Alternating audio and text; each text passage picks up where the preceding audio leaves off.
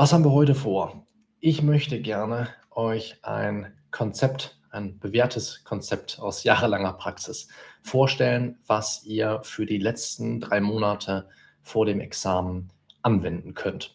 Und gerade diese Zeit, die letzten Wochen im Besonderen vor den schriftlichen Prüfungen, die sind davon gezeichnet, dass man sich sehr leicht verrückt machen lässt dass man jede Struktur verliert und dass man ähm, hier was macht und da was macht, aber nicht so richtig. Und deswegen möchte ich dir heute einen Plan an die Hand geben, einen genauen Zeit- und auch einen genauen Arbeitsplan, den du für die Zeit verwenden kannst, für die letzten drei Monate vor den schriftlichen Prüfungen. Der wird dir nochmal genau die Kompetenzen verschaffen, die du brauchst, um erfolgreich in den schriftlichen Klausuren zu sein. Schaffen. Bevor wir einsteigen, ich habe in der Videobeschreibung noch was für euch verlinkt. Und zwar passt es hervorragend zu dem, worüber wir heute reden. Das ist eine Checkliste, die dir im Wesentlichen neun Fragen stellt, die dir Klarheit darüber verschaffen sollen, ob du dich zum Examen anmelden solltest. Das ist also keine Checkliste mit Dingen, die man braucht, wie Bescheinigungen über Praktika oder so, sondern wirklich neun handfeste Fragen, die du dir stellen kannst. Und wenn du alle neun mit Ja beantworten kannst, kannst du dich im Prinzip sofort anmelden, guten Gewissens. Natürlich auch für den Fall, dass du nicht alle neun mit Ja beantworten kannst, heißt das nicht, dass du durchfällst. Das werde ich aber in der Checkliste dann auch nochmal beschreiben, wenn du sie gratis herunterlädst. Du siehst, ich habe in der Videobeschreibung schon einmal den Link gepostet. Wenn du jetzt die Aufzeichnung sehen solltest, zum späteren Zeitpunkt wirst du sehen, ich habe im Kommentarfeld auch nochmal die Checkliste verlinkt.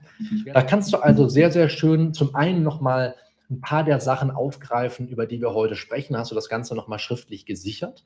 Und du hast vor allem was, was du dir vorlegen kannst und wo du wirklich Schritt für Schritt abhaken mit Ja oder Nein antworten kannst, wenn du gerade die Entscheidung für dich fällen musst, ob du dich zum Examen anmeldest. Ja? Soweit, so gut.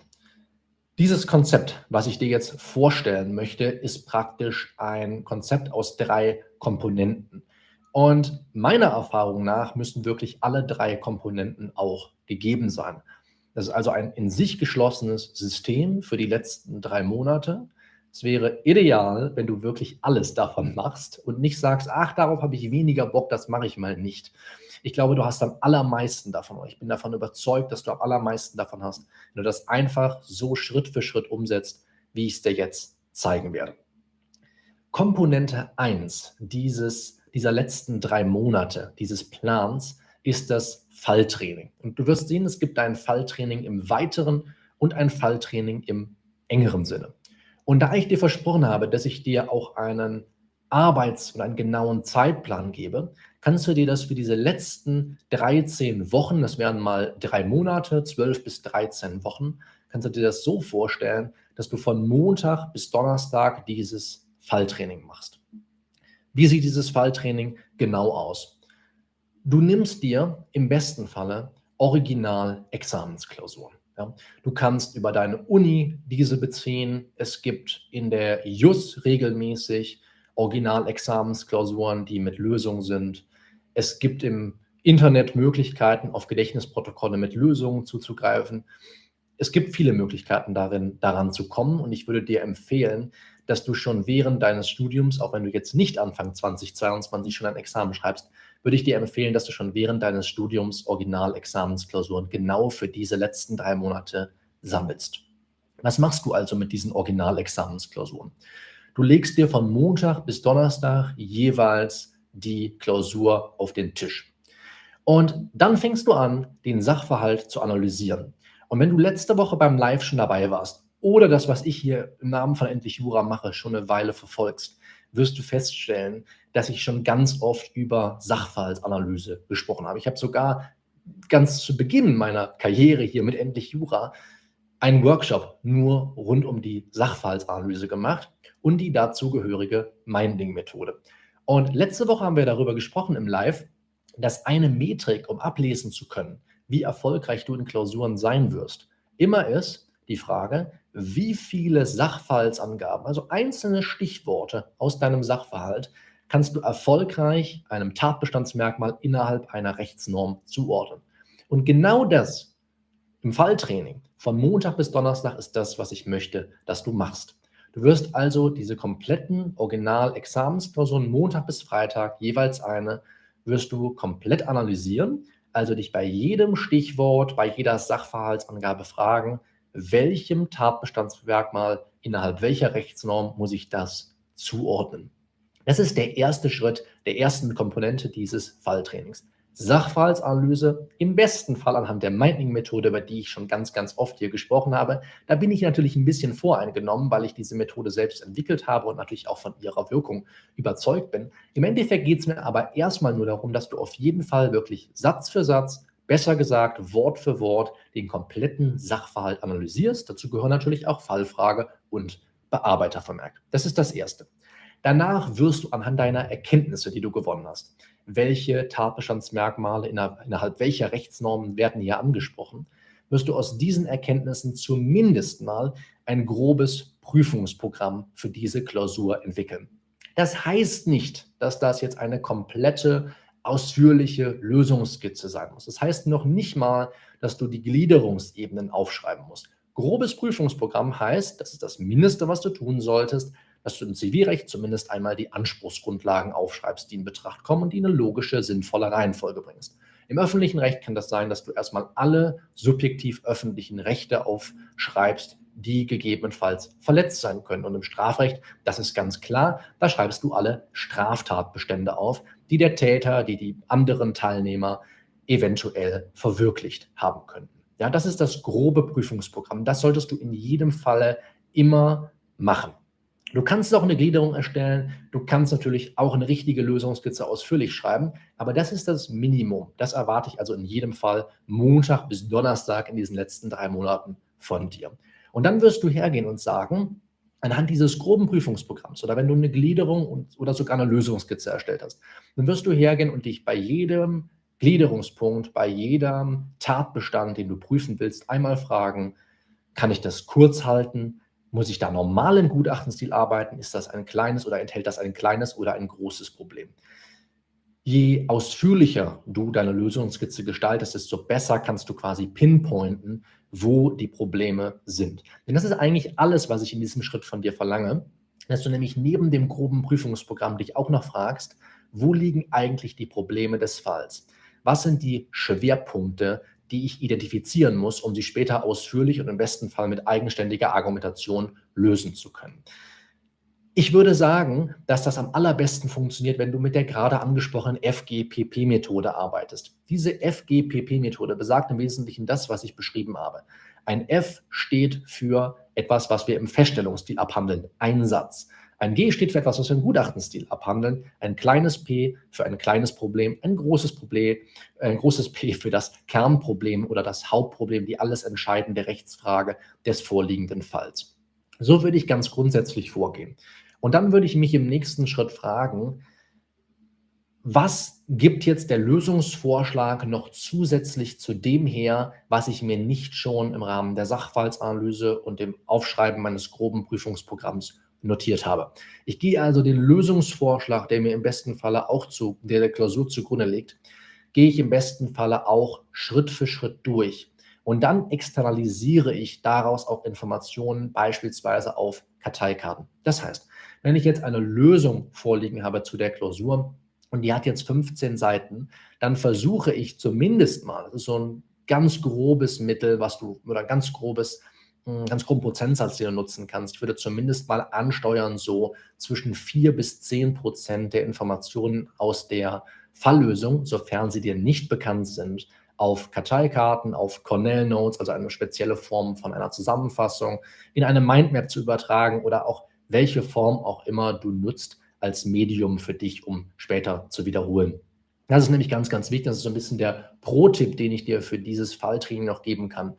Block dir am besten jeden Morgen fünf bis 20 Minuten, um das zu wiederholen, was du dir dann verzettelt hast ja, oder was du in Anki eingegeben hast. Wie gesagt, da wirst du selbst wissen, welches Medium am besten zu dir passt. Hauptsache, du externalisierst, sprich, du machst dir eigene Notizen. Aber da würde ich mir so fünf bis 20 Minuten doch täglich morgens verblocken.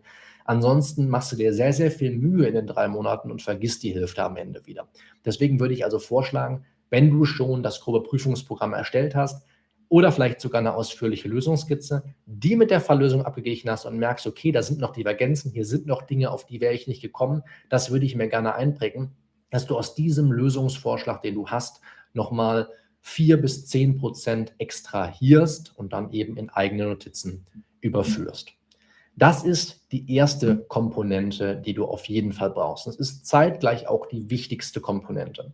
Wenn du jetzt sagen solltest am Ende dieses Beitrags, ich will nicht alles drei machen, wozu ich dir raten würde, habe ich eingangs schon gesagt, dann lass es auf jeden Fall dieses Falltraining sein, was ich gerade beschrieben habe. Das ist mit Abstand das aller, aller Wichtigste. Ja, und übrigens aufs komplette Studium gesehen, nicht nur auf die letzten Monate vor deinen schriftlichen Prüfungen im ersten Examen. Das würde ich in jedem Falle machen, ganz, ganz wichtig. Was du parallel machst, und das ist die zweite Komponente, auch von Montag bis Donnerstag. Ja. Das ist jetzt einfach nur ein Zeitplan, wie ich ihn regelmäßig empfehle. Und das hängt ganz davon ab, was du mit der dritten Komponente machst und wann du die absolvierst. Darüber sprechen wir gleich. Ich würde also ergänzen zu dem, was du jetzt jeden Tag von Montag bis Donnerstag machst, mit jeweils einer Original-Examensklausur, noch einen eigenen Block einführen, den ich Vertiefung nenne. Und was heißt für mich Vertiefung?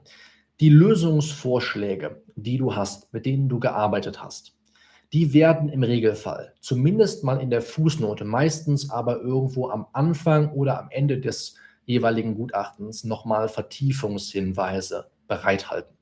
Und das sind Vertiefungshinweise, mit denen du im besten Falle die Schwerpunkte der jeweiligen Klausur nochmal ausführlich aufarbeiten kannst.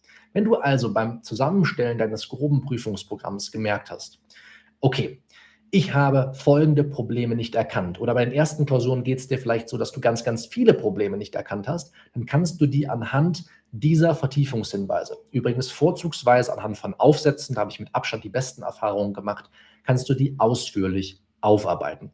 Alle Rechtsfragen, die im Sachverhalt aufgeworfen werden, kannst du hier nochmal aufarbeiten. Worum geht es bei diesem Schritt der Vertiefung? Es geht nicht darum, möglichst viele Informationen aufzusaugen und die in der Klausur wieder zu erbrechen. Es geht darum, Verständnis für die Materie aufzubauen. Nutz diese Aufsätze, nutz die Vertiefungshinweise, um dein Verständnis für die Materie zu stärken. Denn das, was aus dem Lösungsvorschlag hervorgeht, ist im Zweifel nicht alles, was du brauchst, um den Komplex wirklich gut zu verstehen. Nicht versuchen, diese ellenlangen Aufsätze auswendig zu lernen, den Inhalt irgendwie unbedingt abzuspeichern. Ja? Es geht nicht darum, auch die Argumentation, die für das jeweilige Problem von der Autorin oder dem Autor vorgetragen wird, auswendig zu lernen. Schau dir an, mit welchen Denk- und Arbeitsschritten diese Autorin, dieser Autor arbeitet und versuch später das in deine eigenen Klausuren einfließen zu lassen. Schau dir an, welche Argumentationsmuster sie oder er immer wieder benutzt, welche Argumentationsmethoden bemüht werden. Mach mal nur das. Versuch nicht alles in dich hineinzusaugen und das wieder auszukotzen in der Klausur, sondern schau dir an, welche Denk- und Arbeitsschritte verwendet sie oder er und wie kann ich das in meine eigenen Klausuren einfließen lassen. Ich habe seinerzeit zum Beispiel einen Aufsatz gelesen, der sich nannte Die Abgrenzung von Vertrag mit Schutzwirkung zugunsten Dritter und Drittschadensliquidation. Ich kann dir heute mit gutem Gewissen nicht mehr sagen, was in dem Aufsatz drinsteht. Ich kann dir nicht einmal mehr den Fall nennen, wo diese Abgrenzung erforderlich war. Ich weiß fast gar nichts mehr. Aber was ich weiß, ist, dass ich aus diesem einen Aufsatz beide Konzepte unheimlich gut verstanden habe und daraufhin keine Klausuren mehr an mir vorübergegangen sind, bei denen ich die DSL oder den VSD übersehen hätte.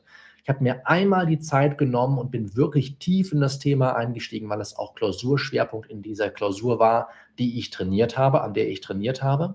Und dann habe ich wirklich einmal beide Komplexe gut verstanden. Ja, und das ist viel, viel wichtiger, als zu versuchen, oh, wie kann ich mir möglichst viel daraus jetzt noch auf eigene Karteikarten übertragen und dann lerne ich das auswendig und weiß es in der Klausur.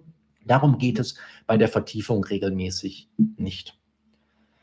Die dritte Komponente, du wirst es schon geahnt haben, ist das, was ich als Probeexamen bezeichnen würde. Das muss nicht heißen, dass du jetzt wirklich sechs Klausuren am Stück schreibst in einem Zeitraum von neun Tagen, wie das regelmäßig in Examensklausuren der Fall ist. Ich meine damit einfach nur, dass du unter Examensrealbedingungen Klausurlösungen anfertigst. Und das würde ich dir empfehlen, freitags und samstags zu machen.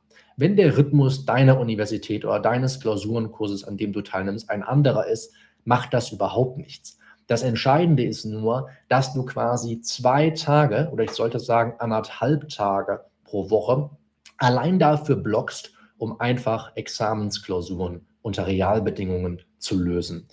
Was bringt dir das? Zuallererst einmal erhältst du eine Bestandsaufnahme. Ja? Wenn du das drei Monate machst, ja, dann wirst du es auf roundabout 30 Examensklausuren unter Realbedingungen bringen. Im besten Fall 15 aus dem Zivilrecht, 10 aus dem Ölrecht und 5 aus dem Strafrecht, sowie die Verteilung im Examen dich auch erwartet. Du wirst etwa 30 Klausuren äh, schreiben. Und dann wirst du relativ schnell merken, okay, die Klausurlösungen gehen in eine bestimmte Richtung, ich mache Fehler, dann reflektiere ich darüber, was ich in der Klausur falsch gemacht habe, mache eine Fehleranalyse und kann daraus eben auch Schlüsse ziehen für meine nächsten Klausuren. Ich erhalte also in erster Linie eine Bestandsaufnahme, ich weiß, wo ich gerade stehe, aber ich lerne natürlich auch, was kann ich in Klausuren jeweils besser machen. Und vor allem merke ich immer wieder, dass man dadurch, dass man eben im Endeffekt doch diese 30 Klausuren, die ich immer empfehle, auch geschrieben hat, bevor man ins Examen geht, dass man dadurch erstmalig lernt, wirklich auch einen Schreibfluss in so einer Klausur herzustellen. Denn man verbringt ja regelmäßig die letzten zweieinhalb oder meistens drei Stunden, manchmal sogar dreieinhalb Stunden damit zu schreiben. Und im besten Fall, wenn man eine gute Vorarbeit geleistet hat, was wir ja gerade mit Komponente 1, dem Falltraining, trainieren, dann merkt man, man kann langsam, je mehr Klausuren man schreibt, auch einen Schreibfluss herstellen, weil man einfach geeignete Formulierungen sich mit der Zeit aneignet. Ja. Und dann verbessert man natürlich auch sein Bearbeitungszeitmanagement. Ganz, ganz wichtig, habe ich schon ganz oft auf dem Kanal betont, man muss in den Klausuren fertig werden. Und je häufiger dir das gelingt und je besser dein Bearbeitungszeitmanagement ist, desto besser werden auch deine Klausuren sein. Also selbst wenn du die ganze Vorbereitungszeit noch keine Examensklausuren unter Realbedingungen geschrieben hast, würde dir ganz, ganz dringend empfehlen, in diesen letzten drei Monaten damit anzufangen und es auf etwa 30 Klausuren noch zu bringen. Ja? Und das habe ich zwar gerade schon durchklingen lassen, weil ich gesagt habe, es ist eine Bestandsaufnahme und man merkt, okay, die Klausuren gehen in eine bestimmte Richtung, vielleicht verschlechtert man sich auch mal, dann geht es wieder bergauf. Sei ganz bitte, oder sei bitte, bitte, sollte ich sagen, nicht enttäuscht, wenn du am Anfang dauernd durchfällst. Und und auch nicht enttäuscht, wenn du in den letzten zehn Klausuren es überhaupt schaffst, konsequent über, sag ich mal, fünf Punkte zu schreiben und mal so an einem Befriedigen vielleicht zu kratzen. Ich habe meine besten Klausuren ausnahmslos im Examen geschrieben, also dann, als es drauf ankam. Und wenn ich jetzt die ganze Vorbereitungszeit, in der ich Klausuren geschrieben habe, mich darüber verrückt gemacht hätte, ob ich nicht bessere Klausuren schreiben müsste, hätte ich dabei einfach vernachlässigt oder dabei einfach vergessen, dass die Situation, die ich in einer Probeklausur vorfinde, eine ganz, ganz andere ist, als sie mich im Examen erwartet. Ja. Es ist ein ganz, ganz anderes Gefühl, in Examensklausuren zu sitzen. Darüber habe ich auch schon viel gesprochen, weswegen ich auch davon abrate, 100, 150 Probeklausuren zu schreiben. Man kann die Situation nicht exakt simulieren. Es ist aber ganz, ganz wichtig, dass man das jedenfalls an einem bestimmten, an einer bestimmten Menge an Klausuren im Vorhinein trainiert hat.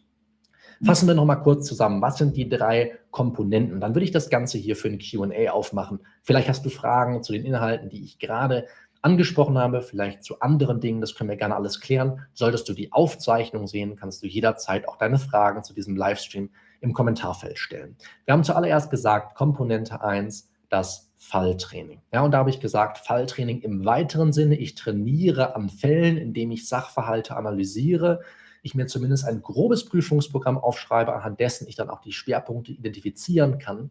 Und dann arbeite ich den Lösungsvorschlag kritisch durch und kann mir dann in der Folge, wenn ich denn möchte, wenn mir irgendwelche Wissenslücken aufkommen, kann ich das auf eigene Karteikarten, in eigene Zusammenfassungen, in Mindmaps, wie auch immer du magst, übertragen. Dann komme ich zum zweiten Schritt, nämlich nachdem ich das am Vormittag beispielsweise gemacht habe, kann ich am Nachmittag in den Vertiefungsbereich reingehen. Das machst du vorzugsweise anhand von Aufsätzen. Es geht darum, ein besseres Verständnis für die Materie zu entwickeln. Und vor allem das, was an Denk- und Arbeitsschritten die Autorin, der Autor dir in dem Aufsatz zu dem Problem präsentiert, das in deine eigenen Klausuren, in unserem Fall Freitag und Samstag, einfließen zu lassen. Und dann kommst du im Endeffekt zu dem Probeexamen und hier solltest du einfach schauen, kann ich eventuell in den letzten drei Monaten es noch auf 30 originale Examensklausuren, Hälfte Zivilrecht, Drittel Ölrecht, Sechstel Strafrecht bringen, dann bin ich auf der sicheren Seite und habe ausreichend Klausurtraining auch im engeren Sinne.